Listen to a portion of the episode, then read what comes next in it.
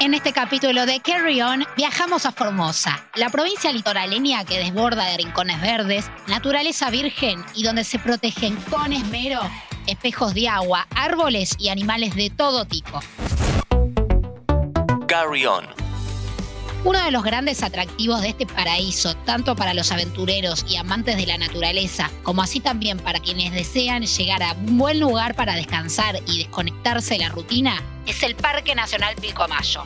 Ubicado al nordeste de la provincia de Formosa, a 170 kilómetros de la capital, entre la Ruta 86 que une la ciudad de Clorinda con Laguna Blanca y el río Pilcomayo, el parque protege una zona representativa de los ambientes del Chaco Oriental o húmedo, como así también de la selva de la Ribera y Monte Fuerte. En su superficie conviven extensiones acuáticas como la Laguna Blanca, esteros como el Poí, Abandié y Catalina, y un típico río chaqueño como el Pilcomayo, cuyo tono amarronado arrastra gran cantidad de sedimento. En mi primer día de visita al parque recorrí el estero Poí y caminé dos de sus senderos. El primero de ellos, de 650 metros de longitud, atravesaba hiletas de monte, llevándonos a selvas en galería para asombrarnos con las huellas de los animales que por allí merodeaban.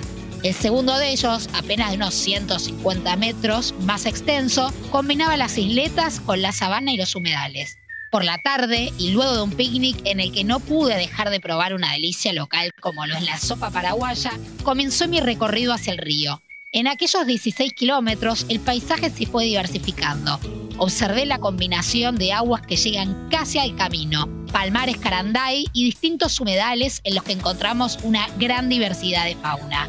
Con mucho repelente, es imprescindible, y atravesando algunas zonas un tanto pantanosas, llegué hasta el final, encontrándome con el río Pilcomayo, que da nombre a este parque y constituye el límite natural con la República del Paraguay.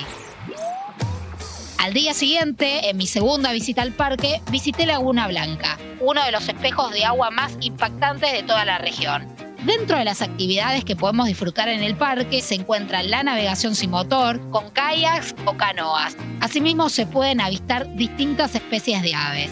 Si somos afortunados, podremos encontrarnos con otros representantes de la fauna del parque, como la lampalagua y el curiyú, una culebra de importantes dimensiones.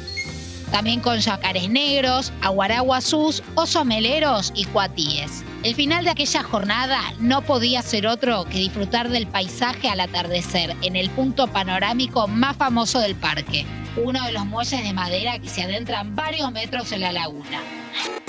Si sos amante de las ciudades, no te pierdas de recorrer la extensa costanera de la capital de la provincia, la cual es aprovechado tanto por locales como por turistas, quienes caminan, andan en rollers o hacen running.